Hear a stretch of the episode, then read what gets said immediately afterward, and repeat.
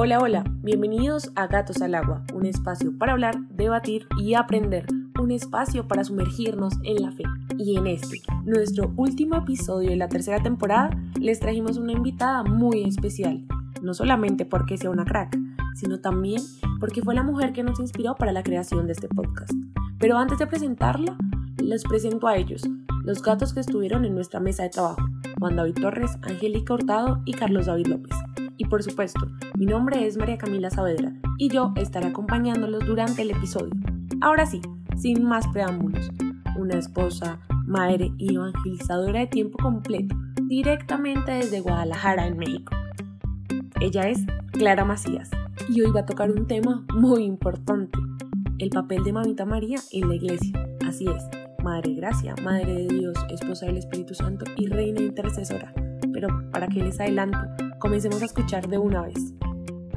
Ay, qué hermosos muchachos. Muchísimas gracias por invitarme y de verdad estoy muy emocionada porque nunca pensé que pudiéramos llegar a este momento tan hermoso de que se hubiera concretado ese momentitos que estuvimos platicando en aquel congreso y que ahora ustedes están trabajando a través de este podcast y que siguen evangelizando de esta manera.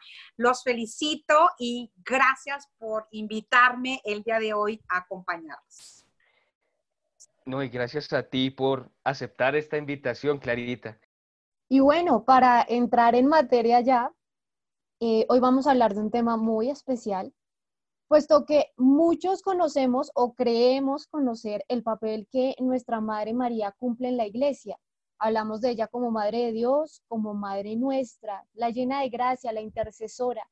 Y si bien todos estos términos son correctos, ¿realmente comprendemos la profundidad que tiene ella como madre de nuestra iglesia?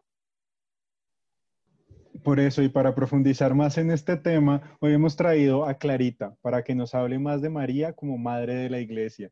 Clarita, cuéntanos, por favor. Claro que sí. Bueno, muchachos, mira, este, María, María juega un papel muy importante dentro de nuestra historia de la salvación.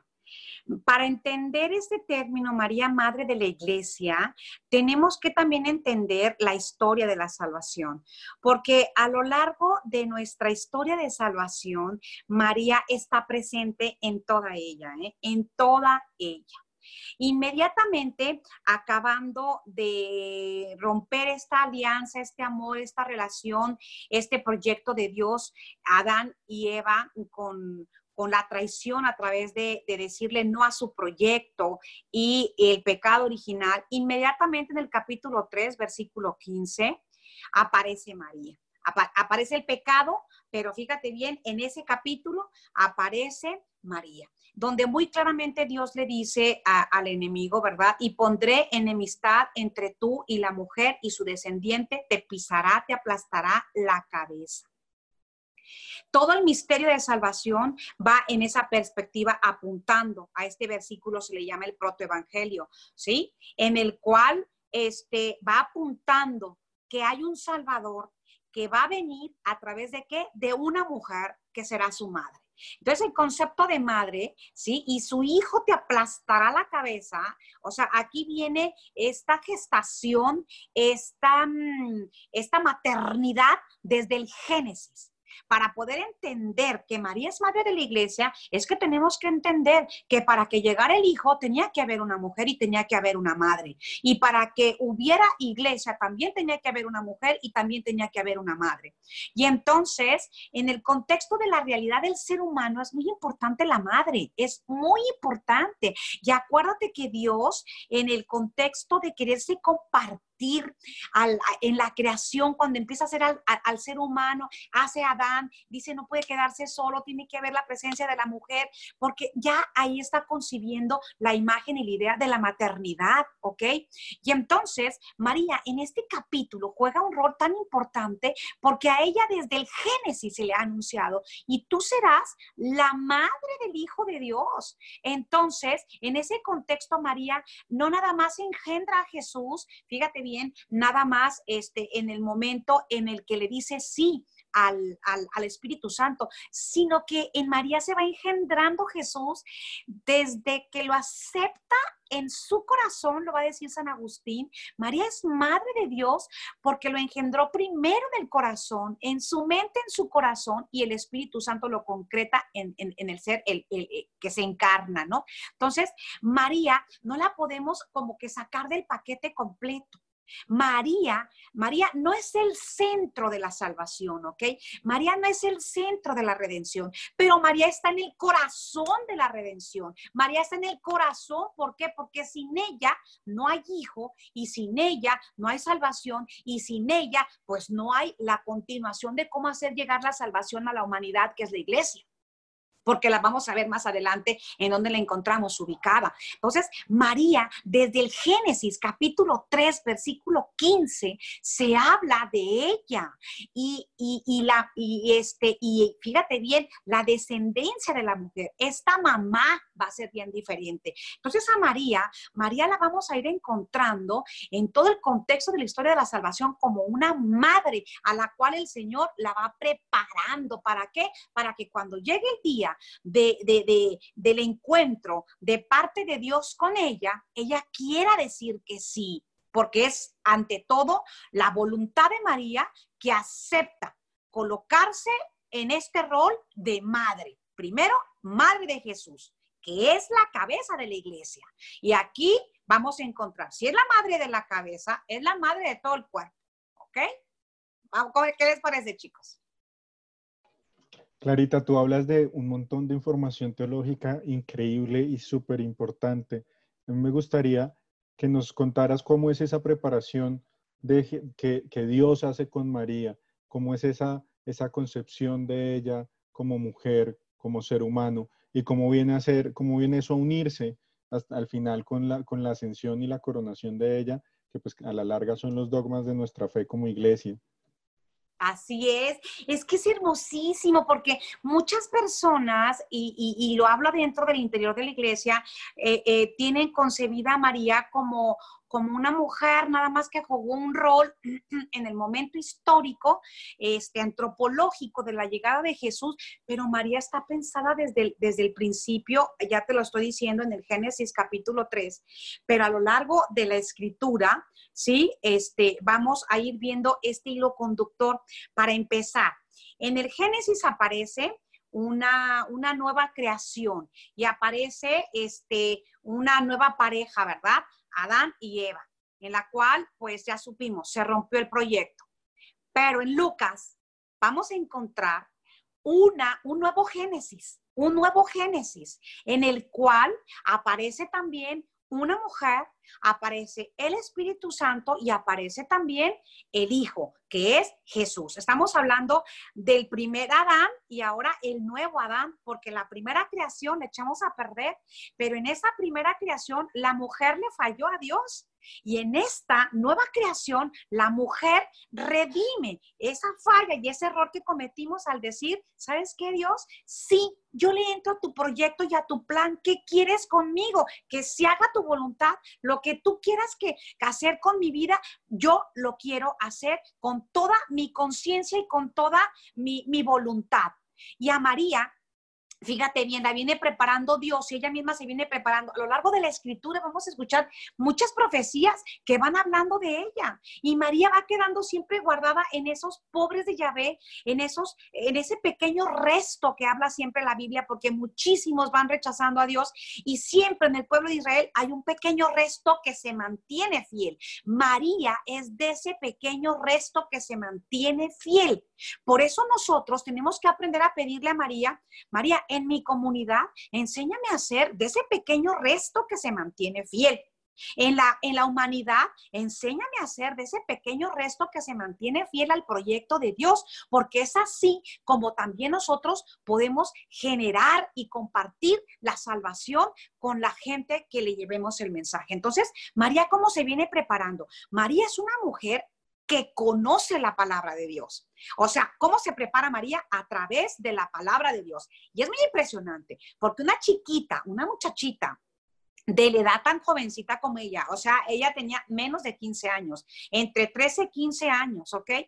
Es conocedora de la palabra de Dios, porque es de ese resto, acuérdate que viene también de una familia en la cual está alrededor sacerdotal, me explico, y ella como mujer se atrevió a que a ir preparándose con la palabra de Dios. La conoce la palabra. ¿Cómo lo sabemos? En el Magnífica.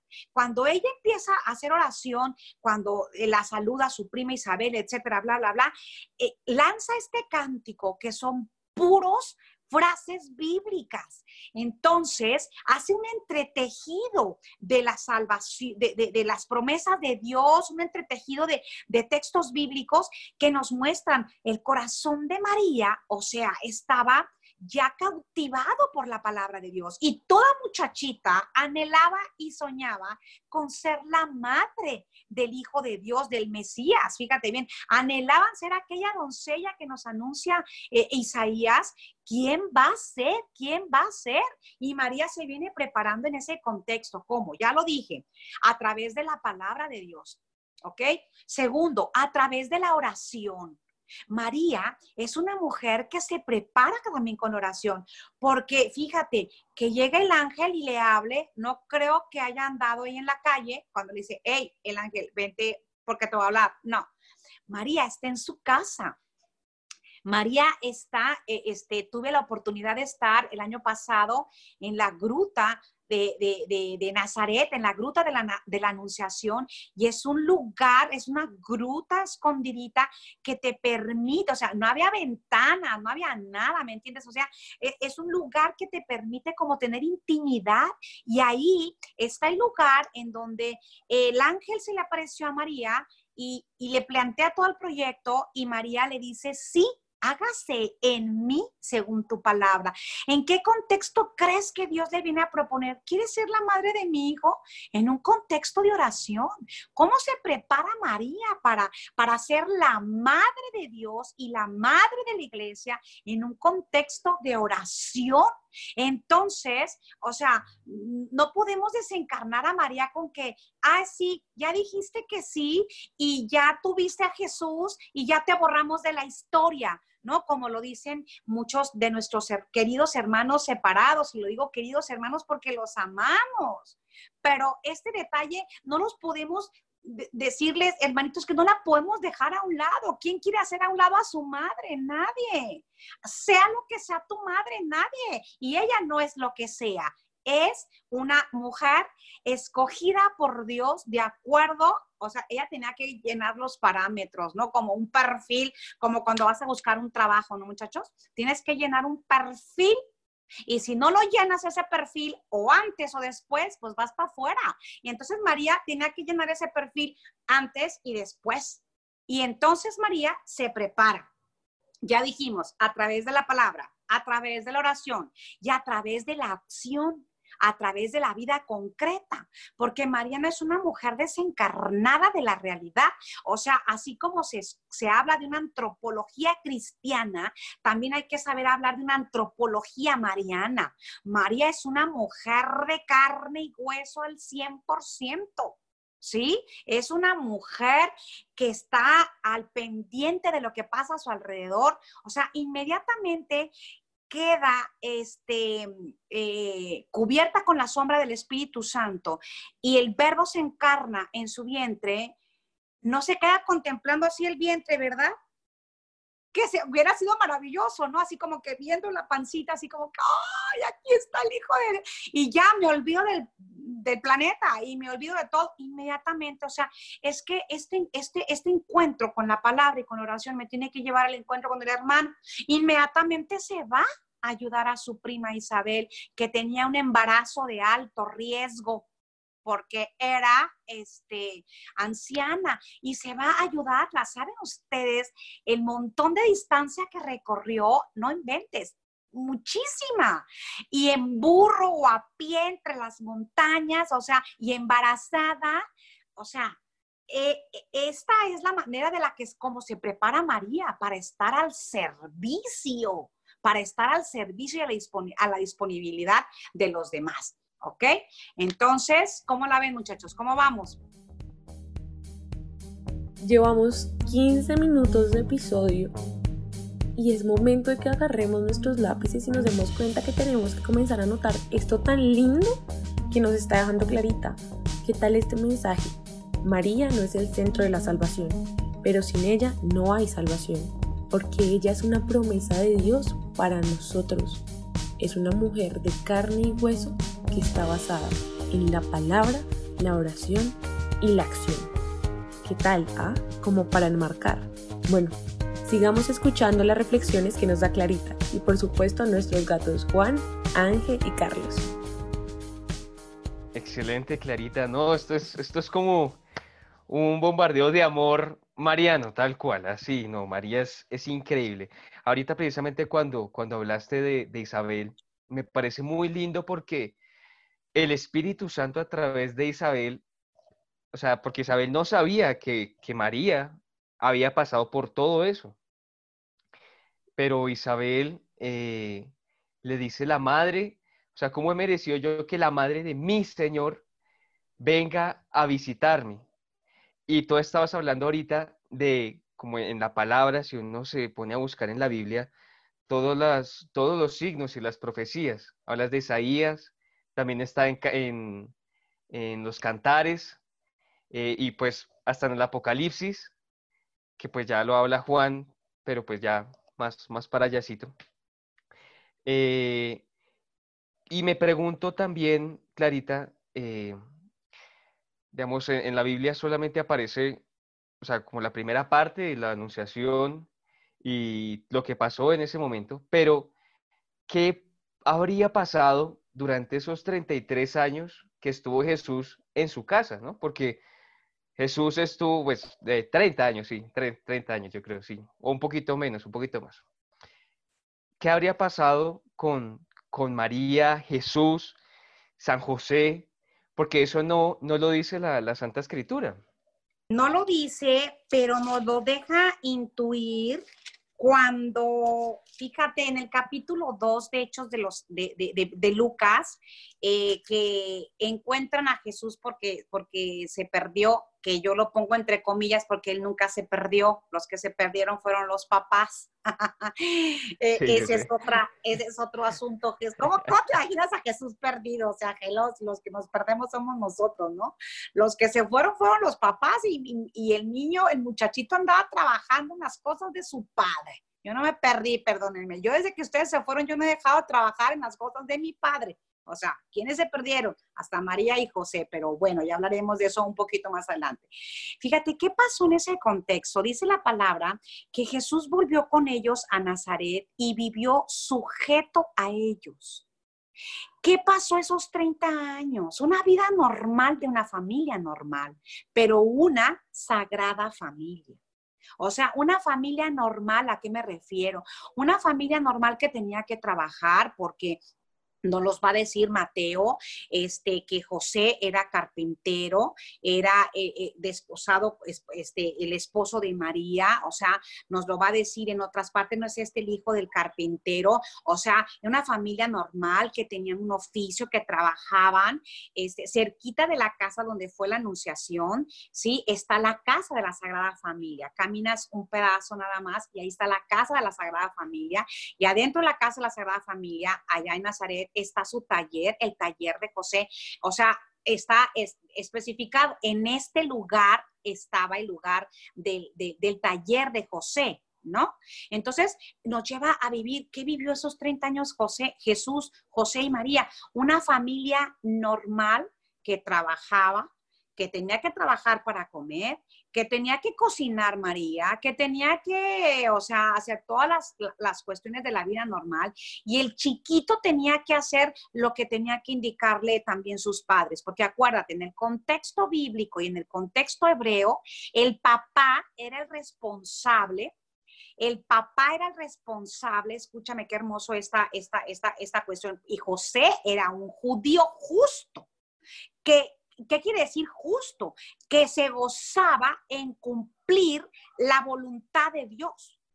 José es un hombre justo porque se gozaba y, se, y, este, y, lo, y lo describe así la palabra de Dios, en cumplir la voluntad de Dios. Entonces, una de las responsabilidades del papá era enseñarle una profesión, Entonces, primero, a Jesús le enseñó un trabajo, ser carpintero, ¿me entiendes? Porque era su responsabilidad de papá. Pero segundo, era la responsabilidad de, de, de, de llevarlo al templo, de formarlo en la fe. Es obligación del papá. Entonces, ¿qué, qué, se vivía en esa casa? Los roles de José, los roles de María y los roles del muchachito, ¿no? Entonces, es tan maravilloso que esos 30 años, fíjate, por aquí dice un, el, cardenal eh, Carlo María Martini, que es de mis biblistas favoritos, este, dice lo siguiente, ¿verdad? Eh, eh, vivió en una familia normal, natural, ¿sí? Y dedicó 30 años para enseñarnos a vivir en familia porque no es fácil. Y tres años para salvar a la humanidad que fue más fácil. No sé si me estoy explicando con, la, con, la, con el juego de palabras ¿no? del cardenal Martini. Dedicó 30 a vivir en la familia, porque no es fácil, pero su familia la convirtió en sagrada familia, porque ahí está el secreto. El secreto para tener una sagrada familia es que viva Jesús. Y en esa familia vivía Jesús. Me acuerdo cuando estábamos allí afuera de la iglesia de la Sagrada Familia, este, que se ven las ventanas de las casas de los vecinos, yo le preguntaba a los peregrinos que iban conmigo, le digo, imagínate, ¿qué dirían los vecinos de la Sagrada Familia? ¿Qué se imaginan, muchachos? A ver, cuéntenme ustedes, respóndanme, no les voy a preguntar. ¿Qué se imaginan que decía la vecina de enfrente, los vecinos de los lados de esa familia? Porque ya ves que siempre hay los vecinos, hay los vecinos chismosos, los vecinos, los vecinos, los vecinos que siempre hacen ruido, los vecinos que no sé qué. ¿Qué dirían? Imagínate nada más. Seguramente estaban agradados de sus vecinos. Uno tiene vecinos de todo tipo, pero siempre hay algunos que le caen bien, los que quiere, los que son los queridos del barrio, que todo el mundo cuida y aprecia. Yo creo que sí. A ver tú, Juan. Nunca se me ha formulado esta pregunta, pues es muy, muy chévere, porque tal cual, o sea, no, no, no debió haber faltado el que dijera, ay, los santos, ay, los santurrones, ay, no, si los que hacen oración, los que van todos, todos los días al, templo a orar, ay, no, sí, los perfectos. De pronto, ese es alguno que otro vecino, ¿no? Algún que otro, pero, pero también creo que, que el Espíritu Santo como que moldeaba, podría moldear que eh, la vecindad, no sé cómo sería ahí esa, ese término, pero pues sí, las personas que están al alrededor, con el ejemplo, con precisamente lo que tú estás diciendo, una sagrada familia, eh, ser ejemplo para otras familias. ¿Quién sabe si María hablaría con las vecinas? Claro, por supuesto, mi hijo. de lavar la ropa. Se quede Ajá, Sí, claro. claro. ¿Y tú, Angie? Angélica. Sí, Angie, puedes decirme, Angie, todos me dicen Angie. Eh, yo creo que sí, de las dos, yo creo que habría de todo, ¿no? De seguramente esas familias que eran muy cercanas, muy agradecidas, porque tengo la plena seguridad de que era una familia de servicio. Me imagino seguramente a la Virgen María eh, ayudando a sus vecinas, porque de pronto, no sé, o sea, en ese tiempo, quién sabe, seguramente horneaban un pan y mira, voy y te regalo el pan o, o cómo están o cómo están tus hijos. Seguramente Jesús jugaba con los otros niños. Era, era una familia de servicio, entonces me imagino que debían tener pues sus amigos cercanos, personas quienes están muy agradecidos con ellos, pero lo que dice Juanda también, eh, de todo ahí en la viña del Señor, y no, pues me imagino que también habrían personas que, que sentirían eh, hasta envidia y de pronto no por algo material, sino, sino de pronto por el amor o que había entre ellos, precisamente por esa misma santidad. Entonces, sí, yo creo que las dos. Así es. Oye, y, en esa familia, en esa familia yo creo que los vecinos, eh, este, yo creo que nunca han de haber escuchado los pleitos, un pleito entre José y María, este, o no sé, como si tú ya sabes, lo que se suele escuchar en las casas, ¿no? Este, eh, eh, ha de haber sido padrísimo tenerlos de vecinos, y yo creo que a todos nos conviene tenerlos de vecinos, ¿sí? Para que nos enseñen a vivir eh, eh, esa vida cotidiana. Eh, el caso es de que 30 años vive Jesús. Este, en la familia y cómo vive sujeto a ellos. Y lo más lindo que vive sujeto a ellos, pero dice la palabra, y su madre conservaba cuidadosamente todas las cosas en su corazón. O sea, María, además de esos 30 años, iba aprendiendo también, dijo, o sea, primero al niño le enseña porque vivió una antropología humana normal de un niño, Jesús, ¿me entiendes? Pero con la sabiduría divina, eh, eh, María, ¿qué va haciendo? Va guardando todas estas cosas en su corazón y dice que Jesús crecía en sabiduría, en estatura y en gracia ante Dios y ante los hombres. Y si Jesús crecía así, pues también crecía María y también crecía este José, ¿no? En el contexto de, una familia normal, antropológica, pero con una diferencia. Por eso ellos logran este, este título, Sagrada Familia, y la cual estamos nosotros llamados también a pedirle a Dios que nos convierta en sagradas familias, en familias santas. Y el secreto lo tiene esa Sagrada Familia. El secreto para ser una Sagrada Familia es tener a Jesús en el centro de nuestra familia y que viva con nosotros. No hay otro.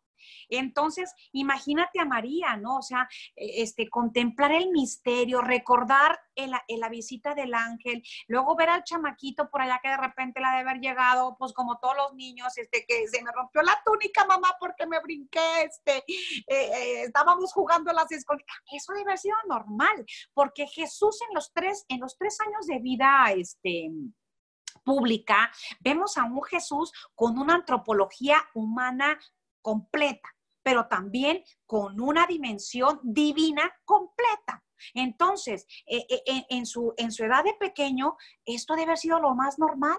¿Qué nos invita María? A que, oye, te comparto el secreto. ¿Crees que tu familia sea diferente? Pues inviten a Jesús. Ese fue nuestro secreto, porque a ellos se les perdió, ¿eh? A ellos dos se les perdió y se dieron cuenta, mijito, no te cuento, ¿verdad? Este, y, regresan. Ese detalle a mí se me hace tan, tan, tan humano, porque a todas las mamás se nos ha perdido en algún momento un hijo. En el súper, aunque sea un segundo, ¿quién de ustedes tres se perdió? A ver. Mis hermanos. Ahí están, dos. Y el Carlos muy santo, él no se perdió, pero sus hermanos sí. ¿Dónde te perdiste? No que yo recuerde, no que yo recuerde al menos. Angie, ¿dónde te perdiste? Sí, también como en un alcosto cuando era muy niña, eh, me distraje viendo unas cosas y mis papás siguieron cuando me di cuenta no estaban y yo, no, ¿qué hago? ya después me di cuenta que estaban por ahí, por, pues porque lo reconocí. Pero sí, como que ni se habían dado cuenta. ¡Ay, qué fea eres! ¿Cómo no se habían dado cuenta? Ay, Juan, ¿en dónde te perdiste? En el centro comercial, pero yo me le perdí a mi hermano mayor. Ajá. Entonces, fue doble, doble miedo, ¿no? Porque era el miedo de, de decirle a mis papás y el miedo de él solito y no, yo estaba, yo no me acuerdo qué hice. Lo que pasa es que yo andaba muy, como muy así, como muy despanchirolado, muy solo, así, como muy por allá. Pero era muy bebé, era muy niño. Pues Jesús también tenía, Tenía 12 años, fíjate nada más, cuando se perdió, muy niño, muy jovencito, muy chiquitito, y, y, y, no se perdió él, se le perdieron los papás porque se fue. ¿Cómo, ¿Cómo, crees que te vas a ir tú sin el hijo? Pues fíjate nada más todo el tiempo que estuvieron, a mí se me perdió también un hijo y fue así como que córrele, don, yo grité así con mi voz que tengo, ¿verdad? Que ya la conocen ustedes, cierren las puertas del supermercado. Este, y así, y María y José se fueron. Pero, ¿sabes? Este detalle tan humano de una familia normal, por eso te digo, es una, fue una familia normalísima, con la diferencia de que en esa familia vivía Jesús. ¿ok? Y entonces, este detalle nos enseña a que cuando se nos pierda Jesús, hay que saber tomar decisiones como María y José. Hicieron un alto total en su vida y se regresaron al punto donde lo habían dejado. ¿En dónde se regresaron al templo de Dios? Porque cuando se te pierda Dios, sábetelo, regrésate al templo porque siempre ahí lo vas a encontrar en la iglesia. Después de escuchar las historias de Ángel, Juan y Carlos y las reflexiones de Clarita, tan cotidianas como tan cercanas a nuestra realidad, porque quien no ha escuchado a los vecinos pelear o quién no ha peleado fuertemente en su casa, dándole un show a los vecinos claramente, quién no se perdió de chiquito o quién no perdió a su hermanito, a su primito, como le pasó a Carlos. Pero, ¿qué pasa si ahora volvemos a nuestra adultez? ¿Cuántas veces no nos hemos perdido? ¿Cuántas veces nos hemos perdido en llantos, en soledad, en silencio? Y porque ahora que somos grandes y que ya tuvimos esas experiencias, no nos tomamos esa pausa y ese ejemplo que nos dejó José y María. ¿Por qué no lo hacemos? De, con el miedo que tengamos, respirar profundo e ir al encuentro, ir a buscar a Jesús en el templo. Ahí les dejo esta reflexión. ¿Cuántas veces no nos hemos perdido y no acudimos a buscar a Jesús en el templo? Ahí está la solución, la respuesta. Bueno, pero no nos desviemos. Sigamos escuchando que esto se está poniendo cada vez más bueno. Bueno, a mí esto me parece increíble todo lo que has dicho y me gustaría preguntarte, ¿cómo es que esa crianza de María y que a la, larga se, es evidente en el desarrollo de los evangelios, cómo influye directamente en el ministerio de Jesús? Más allá de la intercesión de María en las bodas de Caná y lo que hace que es hiper revolucionario porque es que lo manda a convertir el agua en vino de, la de los ritos de purificación de los judíos. O sea, eh, eh, rompe con todos los esquemas de entradita. ¿Cómo, ¿Cómo, es ese, ese papel de María en el ministerio de Cristo? El papel de María en el ministerio de Cristo es, es como es que son compañeros, ¿me entiendes?, en esta misión. Como te decía, María no es el centro del misterio de salvación, pero está en el corazón. Está en el corazón porque es la mamá, es la madre que supo decirle a Dios, sí, sí acepto tu proyecto, sí asumo lo que me va a tocar vivir, porque después le va a decir el anciano Simeón y una te atravesará este, e, este, el corazón, o sea, no va a ser fácil esto, pero este, vamos, vamos juntos, ¿no? Entonces, a María, fíjate bien, nunca jamás le vuelve a hablar el ángel. Bíblicamente hablando, no aparece otro dato más que el de Lucas. Ahí le habló el ángel, le bajó el cielo y las estrellas y al Espíritu Santo y se fue y nunca más. Solamente se queda guardando en su corazón toda esta palabra. Entonces, ella sabe lo que el ángel le dijo y aunque no ve, o sea, nada claro en el contexto de que ve a un niño normal, etcétera, ella, ella está firme en lo que le dijo al ángel. Sí, hágase en mí según tu palabra, porque para Dios no hay nada imposible. Entonces, María, María en el ministerio de Jesús tiene un rol muy importante porque van de la mano, van unidos en este proyecto y en esta misión, ¿sí? Acuérdate, este, María la vamos, a, la vamos a encontrar que lo acompaña también en el ministerio de caminar en ese contexto anunciando la palabra de Dios, vamos a encontrarla que de repente va y lo busca porque los parientes le dicen, hey, Jesús como que ya se volvió loco, que no sé cuánto, que fue que vino, llega María, oye, ahí está tu madre afuera, te busca, ¿quién es mi madre? Mi madre son aquellos los que escuchan y guardan mi palabra, o sea, qué piropo tan más hermoso para ella, porque esa mujer que está allá afuera es mi madre, pero yo también quiero que ustedes sepan escuchar y guardar mi palabra, ¿no? Entonces, este, a María la vamos a encontrar de una manera también muy especial en Juan. Fíjate, en el Evangelio de San Juan, el capítulo 2, todo mundo dice, así como que, ¿qué tiene que ver este milagro? O sea, aquí, eh, eh, eh, este, unas bodas y, y cambiar el agua en vino, o sea, ¿qué tiene que ver? Es muy fuerte lo que ahí está pasando, porque casi todo el mundo se queda como se lleva los, los aplausos, el agua y el, e, e, el agua que se convirtió en vino, y eso es lo último, eso es lo secundario. Estamos empezando el Evangelio de Juan en una boda, en una boda. ¿ok? ¿Por qué? Porque se vienen a preparar ahora sí la eterna alianza que se da en una boda. Acuérdate, del Antiguo Testamento, en el Antiguo Testamento, Dios, su amor hacia el pueblo, siempre lo compara con un matrimonio. Siempre lo compara y yo me desposaré contigo y te llevaré al desierto y te voy a seducir y, y, este y principalmente el profeta que se que, se casa con, con una infiel y que le fue infiel etcétera etcétera. Y, y todo el Antiguo Testamento viene hablando de que yo seré tu Dios tú serás mi Dios y te desposaré y me desposarás etcétera etcétera etcétera etcétera. En el Evangelio de Juan empieza con una boda. O sea, preparándonos a dónde? A las bodas del Cordero que apunta este, el Apocalipsis. Acuérdate que estamos hablando del mismo autor.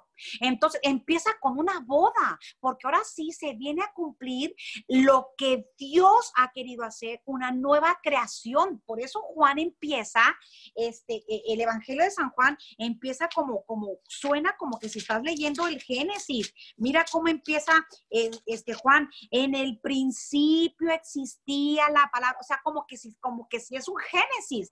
Y luego, luego viene en el capítulo 2 la boda. Y en la boda está María. María, María, ¿qué papel juega en el, en la, en el, en el ministerio público, en, en la acción, en su ministerio? Importantísimo. ¿Por qué? Porque gracias a su sí, tenemos al Salvador, ¿no? Entonces, en la boda está María y anticipa los tiempos, ¿no? Porque se da, se da la boda, después Jesús va a hablar mucho de las parábolas, las, el, novio, la novia, y mientras está el novio, o sea, Jesús mismo utiliza mucho este término, él se auto autonombra el novio, y Juan el Bautista va a decir el novio, ¿me entiendes? ¿Qué papel corre María a decirle a Jesús, ¿sabes qué? Apúrale porque a esta humanidad, esos dos esposos representan representan ¿sí? Representan la humanidad que se le acabó el vino.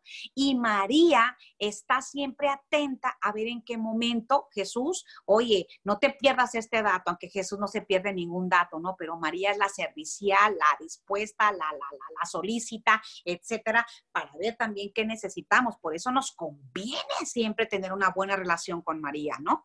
Entonces, este, fíjate, eh, eh, vamos a encontrar a María principalmente en Juan, en, un, en un punto muy importante y muy fuerte, a los pies del Calvario, donde se cumple, fíjate bien, en el Calvario, la cruz de Jesús es, ¿cómo te diré? Es el púlpito por excelencia de la predicación de Jesús. Y ahí está María. Y en Juan, ahí le dedica su espacio y su tiempo a María. Le dice, mujer, ahí está tu hijo. Mujer en el contexto de decirle, a ver, sabes, aquí vamos a engendrar algo más, ¿ok? Y aquí está tu hijo. En primer lugar, mujer, porque van a ser de aquí también la mujer de fe, va a generar ¿sí? Después lo vamos a ver un poquito más acá, este, el nacimiento de la iglesia junto con el Espíritu Santo, porque ella ahí está presente en Pentecostés. O sea, madre de la iglesia, no, no pudo nomás decir, ay, ¿por qué María es madre de la iglesia? Porque estaba en Pentecostés. No, mi hijo viene desde Génesis. ¿Sí me explico? Y entonces está a los pies del Calvario y Jesús le dice, mujer, ahí está tu hijo. ¿Qué está diciendo? Fíjate bien, aquí María eh, simbólicamente, dicen los exégetas, aparece también como, como representando a la iglesia. Ah, iglesia, ahí, te, ahí está tu hijo, cuídamelo, cuídamelo. Y qué mejor imagen para, para, para tenerla como madre de la iglesia a María, porque a ver, María, cuídame al discípulo, cuídame a Juan, cuídame al discípulo, pero en ese estamos todos. A él, ¿quién va a cuidar mejor lo que más ama, que son sus discípulos, que la madre. Al decirle, mujer, ahí está tu hijo, le está diciendo, cuídamelo como me cuidaste a mí. Enséñale la palabra como me la enseñaste a mí cuando yo era bebé. Enséñame, enséñale a amar al Padre como a mí me enseñaste. Enséñale a ser responsable. O sea, cuídamelo. Y segundo, al hijo, Juan, discípulo, hijo, ahí está tu madre. A ver, a ver muchachos en la iglesia, ahí está tu iglesia cuídamela. Cuídamela, ayúdala, este, protégela, deja que te forme, sé obediente, etcétera, etcétera, etcétera. Entonces, María, María, fíjate bien, porque me encantó esa reflexión que leí de un exégeta muy, muy, muy padrísimo que decía, ¿quién sufrió más a la hora de la cruz? el crucificado o la madre que estaba viendo todo lo que estaba pasando con el crucificado. Ahí suceden dos muertes. El crucificado sintió los dolores físicos, pero los dolores morales e interiores son espantosos. Y una madre sería capaz, te doy la vida con tal de que tú no te mueras y yo me muero, porque yo no quiero sufrir eso. Y María, de pie en el Calvario, también fue crucificada y también entregó su vida al ir entregando a su hijo, ¿no? Fíjate qué fuerte. Y me quieren decir a María, ay, María es la madre de la iglesia nomás porque estuvo orando en Pentecostés. No, mi hijo, o sea, el, el parto viene desde el Génesis. Clara, muchísimas gracias. Gracias por invitarme, muchachos, qué lindos. Esta temporada llegó a su fin. Definitivamente este episodio entra en la lista de mis favoritos. Volvemos a agradecerle a Clarita por ser inspiración, por su vocación evangelizadora y por estar en este episodio llenándolo de gracia y Espíritu Santo. Si quieren seguirla y conocer más de su contenido, pueden ir a su fanpage de Facebook como Clara Macías o en Instagram como Clara Macías-7 o buscarla por la página de Facebook, Instagram y YouTube de Vida Plena en Jesús, por donde comparte todos los días información del Evangelio. Y bueno, gracias a todos ustedes gaticos por escucharnos en esta tercera temporada. Recuerden que la mejor forma de ayudarnos es compartiendo todo nuestro contenido. Aparecemos en redes sociales como jóvenes AMS y hoy los acompañaron Carlos David López, Angélica Hurtado y Juan David Torres. Y yo, María Camila Saavedra. Este contenido llega a ustedes por Jóvenes Asociación María Santificadora. Esto fue Gatos al Agua. Gracias por sumergirse con nosotros y hasta la próxima.